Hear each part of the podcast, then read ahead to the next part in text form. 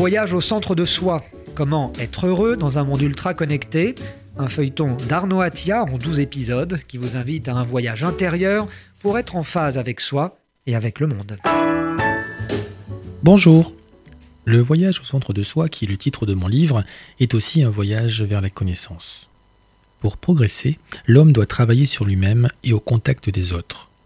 Cependant, ses réflexions sont, aussi approfondies soient-elles, le rendent parfois perplexe. Faut-il choisir? Telle ou telle voie Face à deux interlocuteurs, est-il plus pertinent de s'inspirer de celui-ci ou de celui-là? Certaines réflexions donnent l'impression de tourner en rond, de ressasser toujours les mêmes arguments. Quand la pensée ne suffit plus, il ne faut pas s'acharner. Mais alors que faut-il faire? On peut regarder de l'autre côté, du côté de l'action, de la pratique. Dans le monde du concret, on peut étudier la main, sera le thème de notre épisode d'aujourd'hui. D'abord, la main permet d'agir et de construire. La main traduit également les émotions et l'état d'esprit. On peut avoir les mains propres ou les mains sales. La main peut être ouverte ou fermée, accueillante ou agressive, soignée ou calleuse. Pour Aristote, la main est l'instrument des instruments, l'outil des outils, celui qui surpasse tous les autres. La main véhicule et met en action la pensée humaine. Elle met en pratique une volonté, saisir un objet, se défendre, construire un abri, etc. La pensée seule ne suffit pas. La main est son prolongement, son point d'application. La main matérialise donc une volonté. Elle peut aussi transmettre un pouvoir et une autorité. Au Moyen Âge, les tribunaux rendaient leur verdict avec un sceptre comportant une main gantée. Le sceptre du roi possédait également une main à son sommet. Dans le judaïsme, on peut toucher et lire les textes sacrés uniquement avec un objet en forme de main.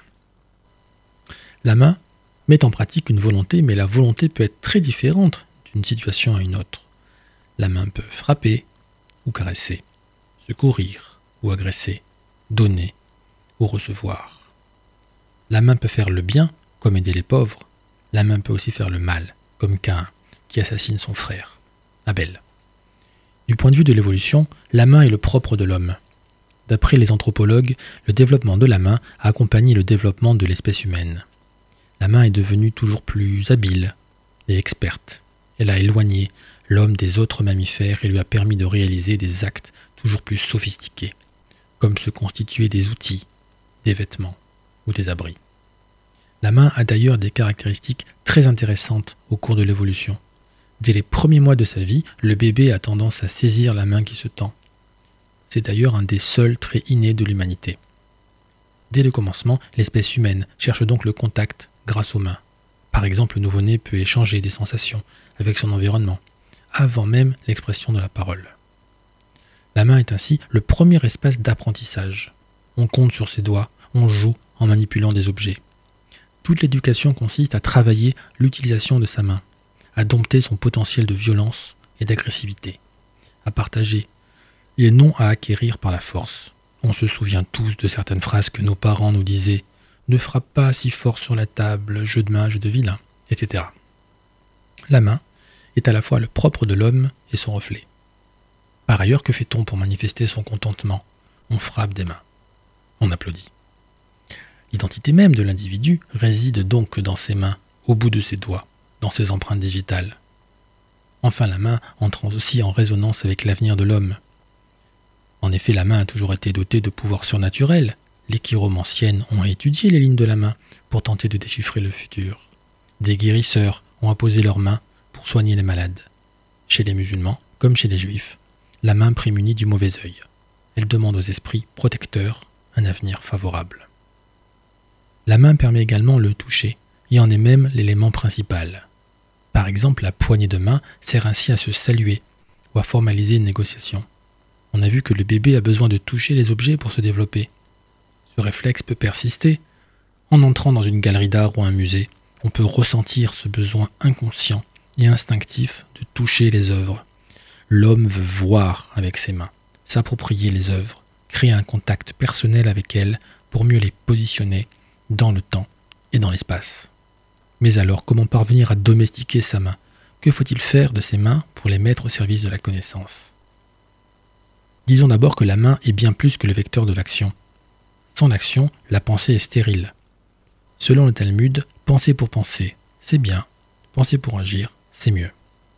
La main ne véhicule pas uniquement la pensée, elle la structure, elle la façonne.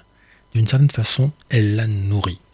C'est la réalisation d'une action, c'est l'intervention de la main qui parachève une pensée et qui en évalue même le caractère applicable. Pour certains philosophes, saisir un concept est comme saisir un objet. Une idée, un concept ou un objet sont maniables s'ils ont une utilité pour l'homme. A l'inverse, tout ce qui n'est pas maniable est disponible dans le vaste monde mais ne peut pas être concrétisé. L'usage de la main permet d'équilibrer la puissance et la prédominance de la pensée. On peut penser que seul l'intellect a de la valeur pour comprendre le monde. Cependant, pour adhérer à un raisonnement et s'engager dans l'action, il faut autre chose. Il faut des exemples concrets, une application réussie. Un raisonnement qui se met en pratique peut être critiqué, c'est vrai, mais il commence aussi à exister. La main permet donc à la pensée de ne pas tourner sur elle-même, elle permet d'en évaluer la portée et l'utilité. Cela rappelle l'utilité du feedback, ces allers-retours successifs entre la pensée et l'action que nous avons déjà évoqués.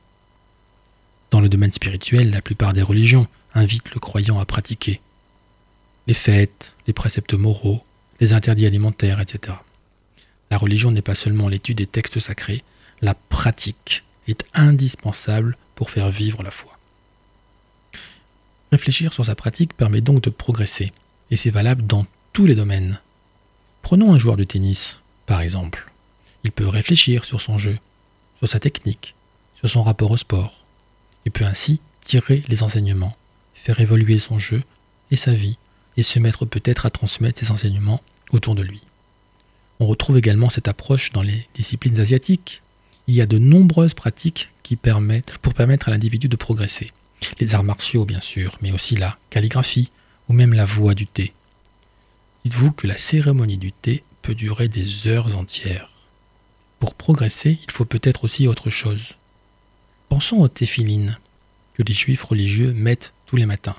Ces lanières de cuir partent de la tête et s'enroulent autour de leurs bras jusqu'aux doigts.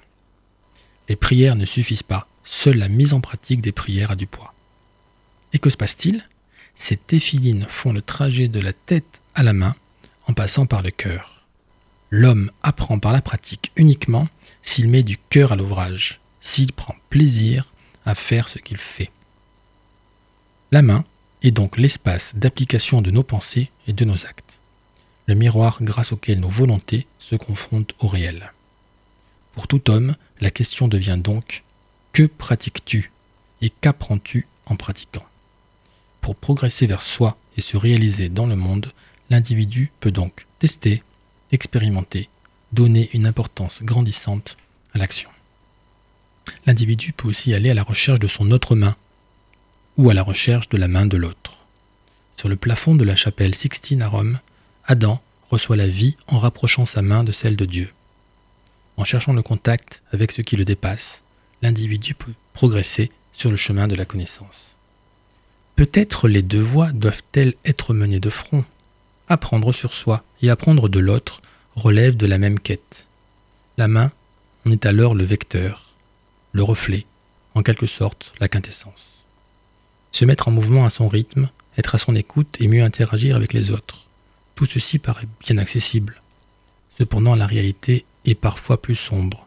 Les comportements peuvent être changeants, bien incompréhensibles. Comment progresser dans ces conditions? Je vous donne rendez-vous au prochain épisode pour aborder ensemble ce sujet. À bientôt C'était Voyage au centre de soi, un feuilleton d'Arnaud Attia, docteur en sociologie, qui vient de publier Voyage au centre de soi, 12 étapes vers le bonheur et l'épanouissement aux éditions d'Hervy.